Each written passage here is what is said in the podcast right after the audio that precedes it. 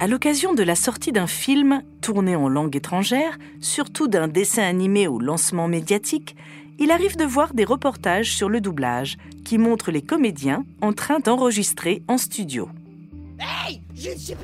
C'est en effet le moment le plus impressionnant, le plus visuel de la fabrication d'un doublage. Les dialoguistes, eux, sont rarement interviewés. Ils sont par essence des créateurs de l'ombre. Comme on a vu dans les autres podcasts de la série, un bon dialogue, c'est celui qui ne se fait pas remarquer. Mais nous avons voulu savoir ce que les comédiens attendaient justement d'un bon dialogue. Alors dans cet épisode, on va vraiment deviner qui vient doubler. Le musée SACEM présente un podcast créé et dialogué par Vanessa Bertrand. Devine qui vient doubler. Devine qui vient doubler. Devine qui vient doubler. Devine qui vient doubler. Devine qui vient doubler. La vérité est ailleurs. Vous l'avez reconnu? C'est Georges Caudron, la voix française de David Duchovny, le héros de la série X-Files. Il a aussi doublé Steven Culp dans une quinzaine de séries, dont Grey's Anatomy, Desperate Housewife ou Esprit criminel, ou encore John Anna dans le triptyque de la momie ou la série Damages. Comme j'ai pas beaucoup de personnalité de voix, j'ai pas de gimmick dans la voix, on me reconnaît pas beaucoup. Même moi, de temps en temps, je regarde la télé, je me dis tiens cette situation-là, ça me dit quelque chose. Ça, je fais ah bah oui c'est moi évidemment. De même que les dialoguistes n'aiment pas toujours qu'on les confonde avec les doubleurs, qui sont les sociétés de doublage, les comédiens ne veulent pas être qualifiés de comédiens de doublage.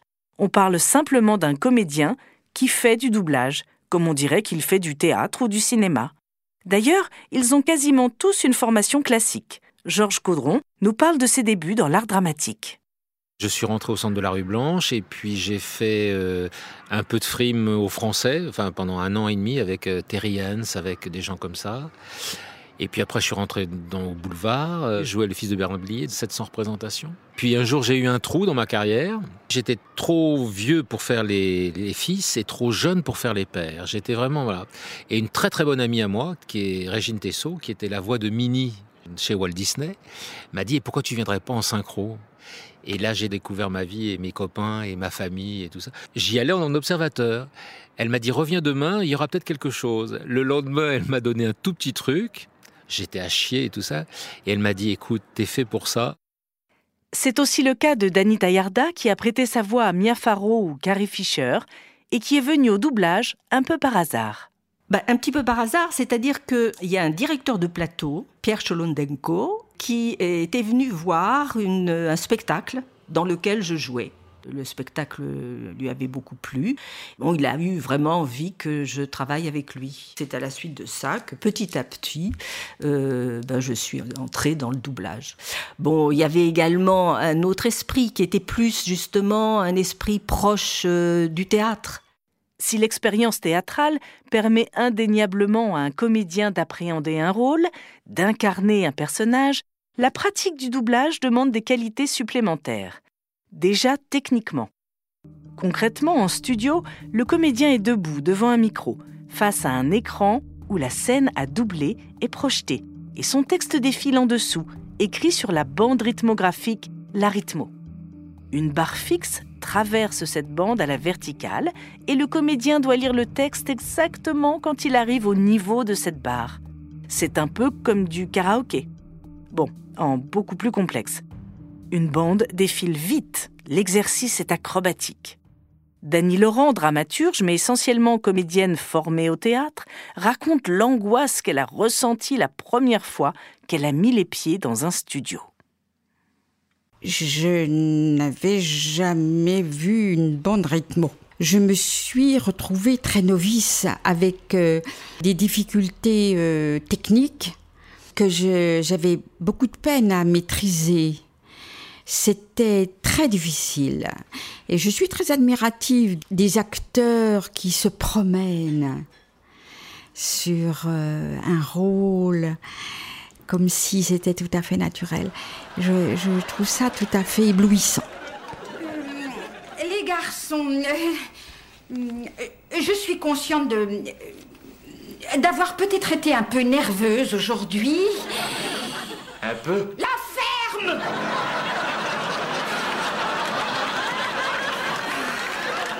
Alors, euh, euh, peut-être qu'il est maintenant grand temps pour moi de d'expliquer quelques petites choses à propos de la ménopause. J'ai une très grande admiration pour euh, ces gens qui habitent leur rôle et on n'a pas l'impression justement qu'il y a de difficultés techniques, alors qu'il y en a de nombreuses. C'est très compliqué, très compliqué. Je me disais, euh, quand arrivait la, lumière, paf, c'est à toi. Ah, mon Dieu, pour que j'y arrive, c'était euh, vraiment, j'avais chaud, j'avais froid. Non, Mais si sur scène ou au cinéma, le comédien est maître de son articulation ou du temps qu'il met à dire sa réplique, ici, il doit se fondre dans ce qu'a fait le comédien filmé.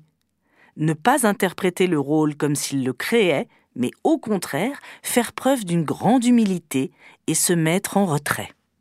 Notre principal euh, honneur et notre principal travail, c'est d'être absolument ce que fait le gars. Même les yeux, c'est les yeux qu'il faut jouer. Les respirations, les épaules, la, façon de parler, de plisser les sourcils, c'est ça qu'il faut jouer. Et, curieusement, c'est que même quand vous faites ça, eh bien, vous pouvez y mettre votre âme quand même. En fait, euh, c'est une question de souffle. Est-ce qu'on entre dans le souffle de l'autre Le comédien de doublage doit être humble devant son travail. Il crée. Il y a des comédiens qui ont créé des personnages. On ne peut pas dire ils sont mieux qu'à l'original, mais on ne pourrait pas se passer du doublage. J'écoute Sauvion dans le Colombo. C'est une musique. On peut pas faire autrement. Notre très cher euh, Roger Carrel, euh, que j'aime beaucoup, qui était un homme absolument délicieux, délicieux, qui incarne Hercule Poirot avec une maestria. euh, c'est éblouissant ce qu'ils font, c'est éblouissant. Ils marquent de leur personnalité euh, un, un- comédien étranger. C'est merveilleux. C'est merveilleux. Chut On est en studio et c'est au tour de Vincent Violette d'enregistrer, conseillé par son directeur artistique. Il est plus âgé. Alors, Comment va Ouais, ça tourne. Ça existe. Vous avez eu beaucoup d'imagination pour diaboliser la police quand elle a osé insinuer que Barrow était impliqué dans le meurtre du quincailler d'Hillsborough. Alors quoi? Vous espérez me faire changer d'avis? Très bien, très bien. Sur la fin, tu vois, je pense Mhm. qu'il pourrait être un petit peu plus. Alors tendre, c'est beaucoup, mais tu vois, je pense qu'ils sont amoureux les deux. hein. Donc euh, il essaye de, il est un peu dans la séduction sur le, le changement d'avis. On peut y retourner? Mais- Vous avez eu beaucoup d'imagination pour diaboliser la police quand elle a osé insinuer que Barrow était impliqué dans le meurtre du quincailler d'Hillsborough. Alors quoi? Vous espérez me faire changer d'avis? Très bien, regardez celle-là. Un comédien qui parle au micro. Imaginez-vous la scène. Il ne reste pas statique, tout son corps s'exprime. Le visage doit rester à égale distance du micro pour une prise de son optimale, mais il est toujours étonnant de voir que le comédien reproduit souvent les gestes de l'acteur qu'il double pour mieux l'incarner. Il arrive même que des comédiens se prennent par la taille, en tout bien tout honneur, mais ça c'était avant la crise Covid, ou qu'ils miment des coups de poing. Tout ça pour coller à leur personnage. Le, le- doublage, je trouve que en tant que comédien, c'est un art de l'effacement. Voilà, c'est pas nous. Si on veut faire travailler le virtuose, on a la caméra, on a le théâtre. euh, le doublage, c'est plus pervers que ça. C'est plus euh, sibyllin. Il faut, faut se, se fondre, et donc, euh, faut pas avoir un ego surdimensionné. Mais le comédien ne doit pas vivre cela comme une censure, mais plutôt une contrainte de jeu qui permet aussi une forme de liberté. Et puis, le fait que tout passe par sa voix et que son corps reste dans l'ombre présente aussi d'autres avantages. Il peut ainsi aborder des personnages au physique diamétralement opposé au sien, tricher sur son âge, ce qui lui aurait été beaucoup plus difficile au théâtre ou à l'écran. Georges Caudron nous parle de son premier rôle de doublage. Je jouais un shérif qui était l'amant de Tania Torrance, que je connaissais depuis la comédie française. J'avais donc 20, 28 ans, 29 ans. J'habillais un shérif très balèze et tout ça, et moi je trouvais que ça sortait pas du tout. Que maintenant j'ai plus de 60 ans et que je fais encore les types de 40, 45 ans sans aucun problème, et c'est très agréable parce que du coup je fais des beaux mecs euh, alors que je suis un vieux monsieur. Dany Tayarda prête sa voix depuis plus de 30 ans à Esther dans Les Feux de l'amour un rôle qu'elle n'aurait jamais cru être pour elle.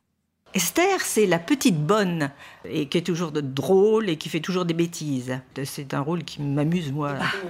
J'aurai terminé dans quelques minutes, Madame Chancellor. Mais ce n'est pas possible, Esther. Qui vous a dit de porter à nouveau cet affreux uniforme? Oh, désolée, Madame Chancellor, vous préférez que je remette mes vêtements? Oui, absolument. À la limite, je dirais pas que je peux tout jouer, bien entendu, mais, mais euh, je peux jouer des choses très différentes. Mais selon le directeur de plateau, tel directeur de plateau me verra dans les mères, les, mamans, etc. Un autre directeur de plateau me verra dans des choses beaucoup plus fantaisistes. Un autre me prendra dans un truc très dramatique. Ou à la limite, ça m'amuse. Mais ça montre que chaque personne me voit d'une manière différente. Georges Caudron a aussi exercé la fonction de directeur artistique ou DA. Il nous explique combien la distribution, à savoir le choix du comédien, demande justement de faire abstraction du physique. Il évoque aussi Jenny Gérard, immense directrice artistique des années 1980 à 2000, disparue en décembre 2020, qui avait un talent particulier pour faire des associations inattendues entre des comédiens étrangers et leur voix française. Je traversais le couloir, j'entendais une voix au téléphone. J'ai putain, c'est cette c'était pour le lendemain. Pour le lendemain, je dis putain, mais c'est exactement ça. Génie était absolument comme ça. Pour des rôles très importants, hein, d'un seul coup. Elle entendait quelqu'un, elle faisait faire l'essai, elle disait ben voilà, c'est ça, c'est un tel. Moi, je pense que c'est aussi le boulot du directeur de plateau de, de prendre des risques d'un seul coup, de dire bah oui, je vais prendre un tel parce que ceci c'est pas la voix, c'est c'est une sorte de, de, de, symbiose qui se fait dans ta tête. Ce qui est très agréable aussi pour le directeur de plateau, c'est de faire vieillir les gens. D'un seul coup, tu leur dis euh, euh, une petite jeune fille qui faisait toujours les petites oies blanches, et puis d'un seul coup, tu lui donnes un, sergent-major dans l'armée américaine, une Marines. Elle te dit mais pourrais, mais je dis mais tu vas le faire, mais je te garantis. On te dit bon, tu vas voir, euh, c'est pas tout à fait pour toi, c'est une grosse dame, bon, et tu vas l'habiter. Bon, d'accord. Mais quelquefois, on est un petit peu prévenu et on sait que un peu ce qu'on va faire. C'est aussi un petit peu l'intérêt de la chose. Il arrive que dès la phase d'adaptation, le dialoguiste sache quel comédien doublera les rôles. Dans ce cas, on écrit avec une voix en tête, ce qui est très précieux, comme nous l'explique le dialoguiste, comédien et directeur artistique Hubert Drac. Quand on sait qui est engagé, un comédien qu'on connaît bien, c'est formidable parce qu'on écrit pour lui. Je sais comment ça va sortir exactement. On savait que sur certains comédiens, on pouvait, on pouvait mettre tout le texte qu'on voulait, on pouvait remettre plus parce que c'était joli. Pierre Dourlance, par exemple, t'es un comédien. De toute façon, tu pouvais mettre ce que tu voulais. Euh, comme il avait quand même une formation assez classique, mettait ce qu'on voulait, ça passait dedans. Je sais pas comment il se démerdait, mais le, le synchronisme, les labiales, tout ça n'existait plus. Il passait dedans. Mais entre le texte et le comédien, il y a le directeur artistique. Il est un peu le chef d'orchestre, le réalisateur de la version doublée. Sa relation avec le dialoguiste est développée dans le podcast Dans les coulisses d'un studio. Avant l'enregistrement, il a relu tout le texte avec l'auteur et peut donc répondre à toutes les questions du comédien. ils sont derrière les arbres, ils se cachent derrière les arbres. Hein? D'accord. T'as vu? Où es-tu, Benjamin tu, le crois, toi? Ah, Que ce morveux n'est même pas venu rechercher son frère, hein, hein? D'accord. Méfie-toi.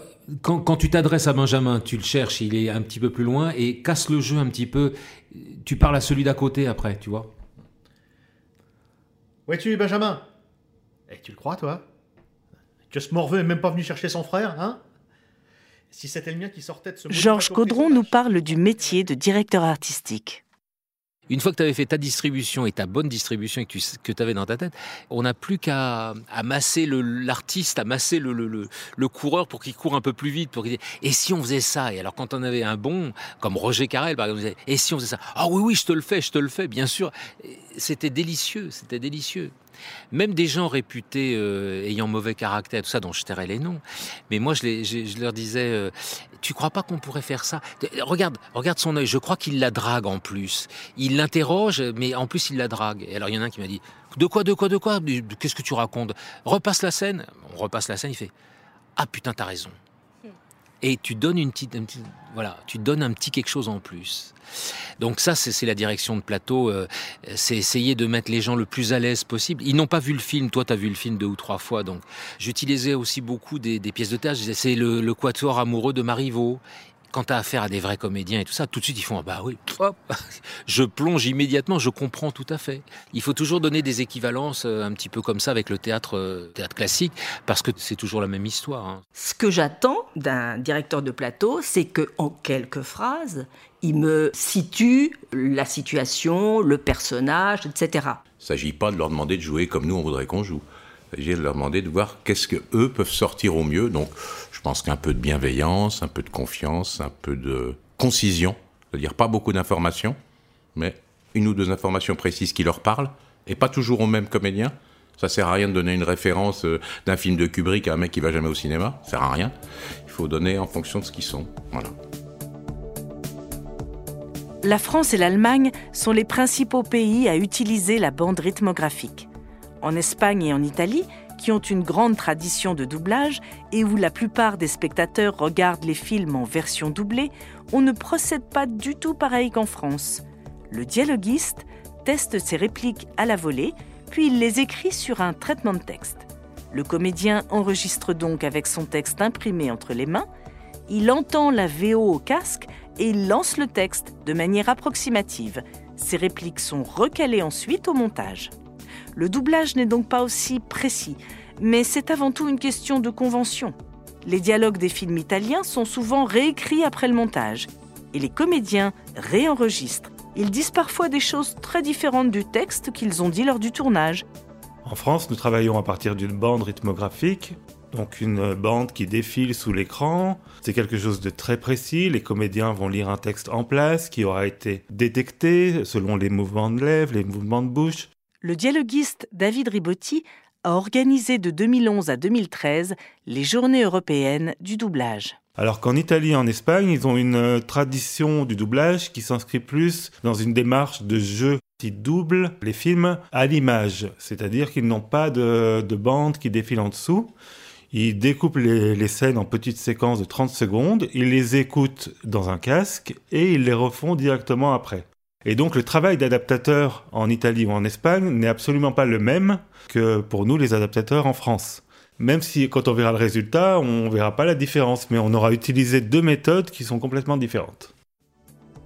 En 2013, le film documentaire Being George Clooney, toujours disponible sur Netflix, s'intéresse à 14 comédiens du monde entier qui doublent George Clooney et tente, même s'ils n'ont pas tous son physique et ne boivent pas tous du café, de trouver l'essence de ce que la star représente, de ce qui émane de lui pour l'incarner dans différentes langues. Ocean's Eleven, avec plusieurs George Clooney, ça donne à peu près ça. Bonsoir, Tess. Qu'est-ce que tu fais ici? Je suis libéré. Libéré de quoi? De prison.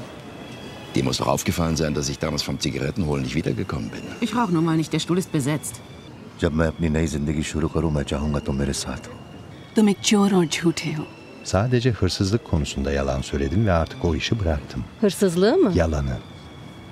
I am George Clooney. मैं अपनी बीवी को वापस ला सकता हूँ I am George Clooney. I am George Clooney. George Clooney. George Clooney. George Clooney. Dans ce film, on constate que le ressenti de tous les acteurs est similaire.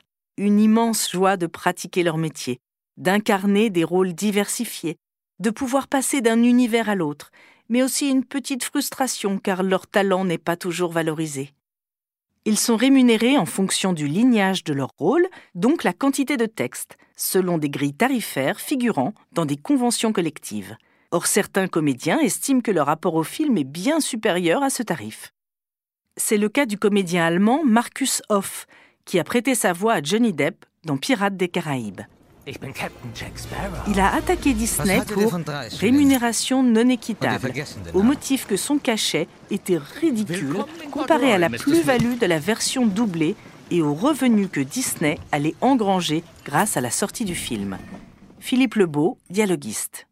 C'est pas quand même très évident de jouer devant un micro dans une salle fermée, tout seul, des sentiments quand on est sur une scène romantique de bataille. De... Il faut donc que les mots que, que l'acteur a à lire soient justes, soient forts, soient précis, soient à la fois fidèles évidemment à l'original, mais aussi adaptés, travaillés dans le sens de la langue, ce qu'on appelle la langue cible, donc dans la langue qu'on va entendre au final, le français. Si l'écriture est mauvaise, si elle est bancale, si elle n'est pas affûtée, si elle ne fait pas ressortir l'humour de la version originale, si elle ne fait pas ressortir l'élégance, la, la, la, subtilité, bah, l'acteur va ramer, se dire euh, voilà, je sais pas trop quoi jouer, je ne comprends pas quelle émotion je dois retranscrire, je sais pas trop ce qui se passe dans cette scène. Résultat, ça peut être une catastrophe. Il arrive en effet que sur le plateau, les comédiens rament. Alors, qu'est-ce qu'un comédien attend d'un bon texte? Alors, il y a plusieurs éléments. D'abord, arriver à le dire normalement. Ça a l'air tout bête comme ça. Mais euh, il y a des textes qu'on peut articuler facilement et d'autres pas. Et puis, il y a, une fluidité. Un texte bon, c'est un texte qui suit le rythme du comédien, qui en montre euh, l'intensité, euh, les hésitations, les, etc. Donc, il y a une musique à suivre. Donc, faut que le texte corresponde à ça. Chaque personnage a un langage particulier. Euh, si l'auteur a su caractériser le personnage, pour nous, qui arrivons ensuite, qui devons l'interpréter, ça va tout seul. C'est vraiment, c'est un grand plaisir.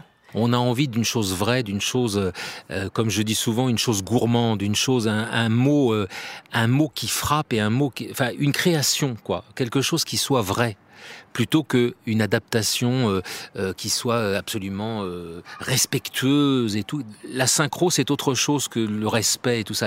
On fait des enfants, on fait des bâtards, mais des beaux bâtards. Mais quand ça coince, les comédiens sont tentés de changer le texte. J'ai vu trop souvent des comédiens sur un plateau euh, vouloir changer un, un, mot du texte, alors que euh, bon, ce mot, on le retrouve une phrase après, ça veut dire que c'est une répétition.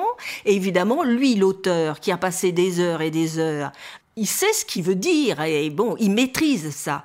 Alors que le comédien, lui, il a l'impression qu'il va mieux faire et non, il faut laisser aux auteurs euh, ben, leur prérogative d'écriture. Vincent Violette, comédien qui a doublé John Turturro, Rupert Everett ou encore Lorenzo Lamas, le fameux rebelle sur sa moto, est aussi dialoguiste et directeur artistique. On avait décidé de se voir chez Charlie. C'est un, un bar de motards où on va souvent. L'inspecteur Burel est arrivé là-bas au rendez-vous, habillé comme un roi, au volant d'une superbe Jaguar. Voilà. La, la, la, seule chose que je demande à, à mes camarades, c'est de changer à bon escient, avec une intention précise, si on change un mot, si on change une, une phrase ou des membres de la phrase, que ce soit argumenté, que ce soit dans l'intérêt de l'œuvre. Si c'est changer pour changer et pour rassurer le, la comédienne ou le comédien qui s'exprime, parce que c'est une façon pour lui de s'approprier le texte et de se rassurer, là je suis moins d'accord. Et une discussion sur un plateau pour changer du texte, ça peut donner ça. Elle dit non, non, pleut. non, non, non, non, non, mais c'est marrant. Allez.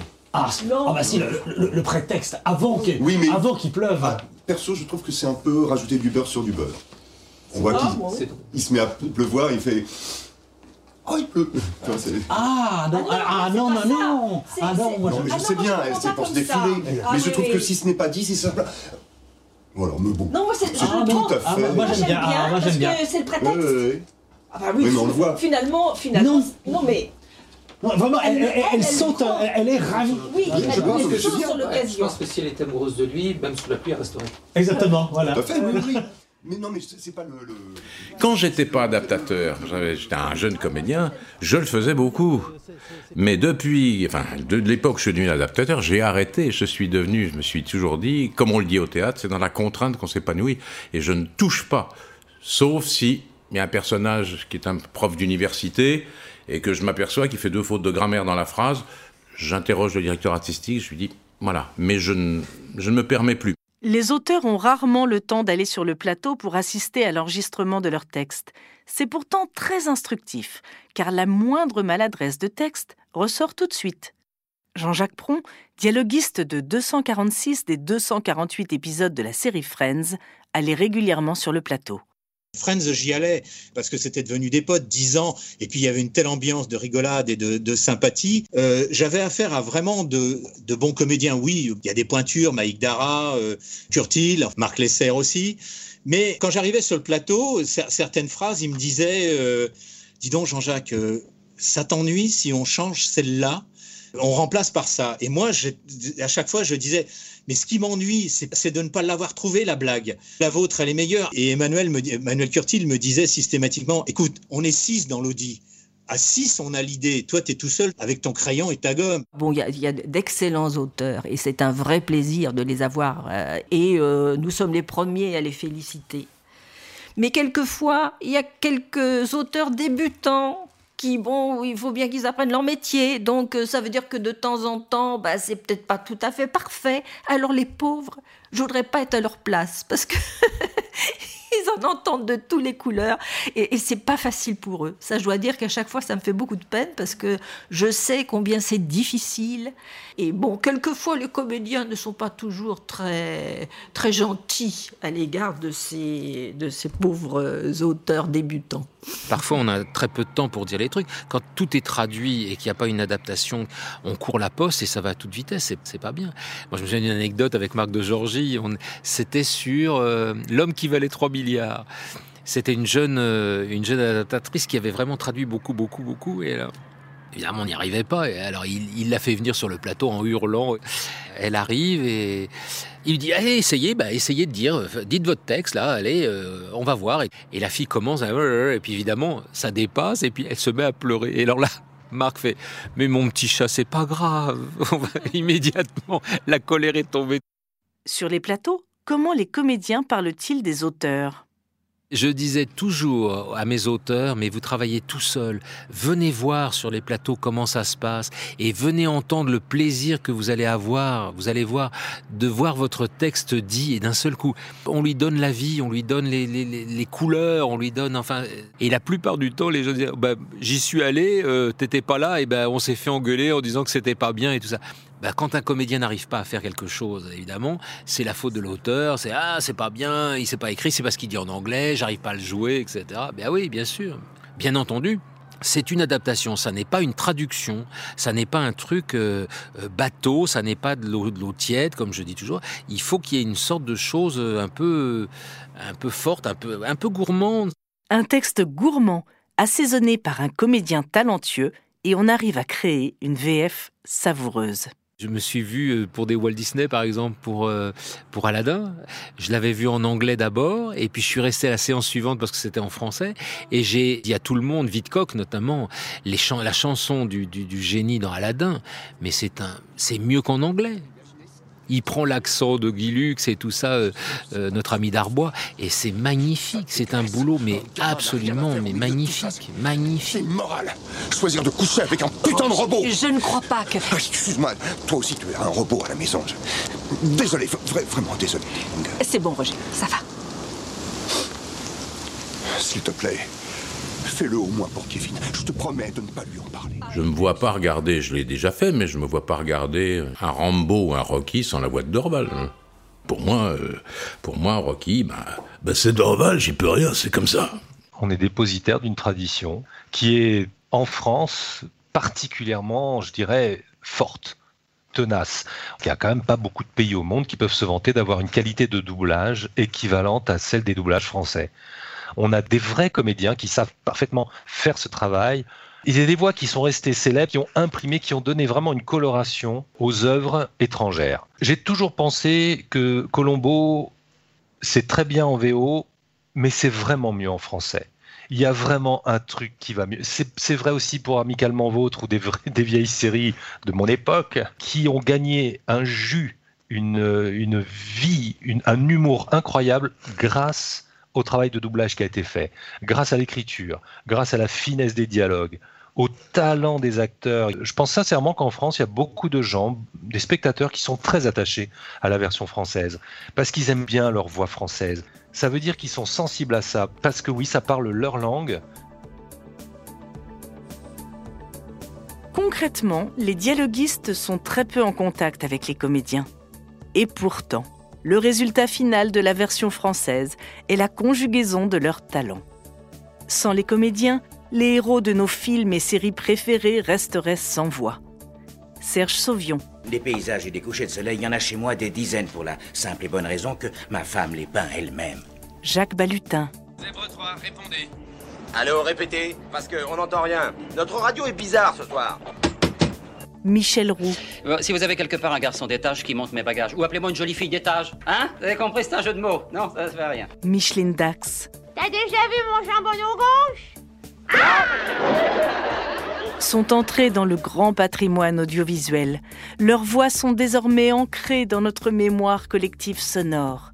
Alors la prochaine fois que vous regarderez un programme en VF, n'oubliez pas de vous demander, devine qui vient doubler.